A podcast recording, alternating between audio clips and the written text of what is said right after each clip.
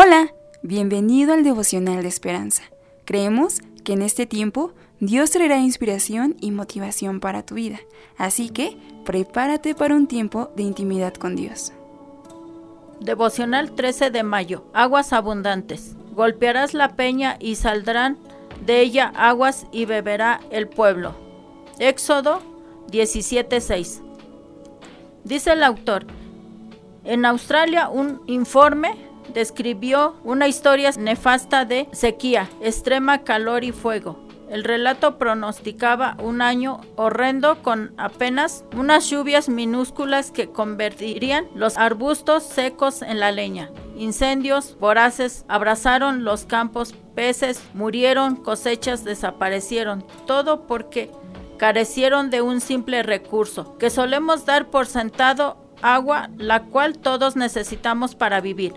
Israel también se enfrentó con un dilema aterrador mientras acampaba en el desierto. Aparece esta frase alarmante. No había agua para que el pueblo bebiese. Tenían miedo y la garganta seca, la arena hervía, los niños estaban sedientos.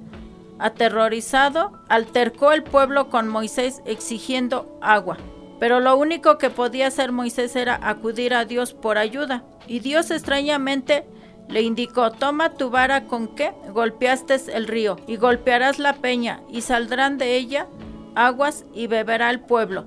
Y Moisés hizo y brotó abundante agua suficiente para el pueblo y su ganado. Ese día los israelitas entendieron que Dios los amaba. Si estás experimentando un periodo de sequía en tu vida, ten la certeza de que Dios lo sabe, está contigo y te dará lo que necesites encuentra esperanza en sus aguas abundantes. Este devocional nos dice que a veces pasamos por periodos de sequías en nuestra vida cotidiana. Tengamos la certeza de acercarnos a Dios y Él conoce todo de nosotros y Él nos dará esa esperanza y nos dará la salida.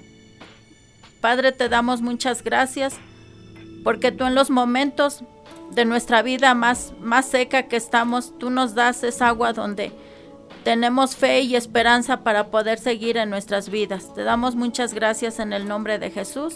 Amén. Esperamos que hayas pasado un tiempo agradable bajo el propósito de Dios. Te invitamos a que puedas compartir este podcast con tus familiares y amigos para que sea de bendición a su vida. Puedes seguirnos en Facebook, Instagram, YouTube y Spotify como Esperanza Tolcayuca. Hasta mañana.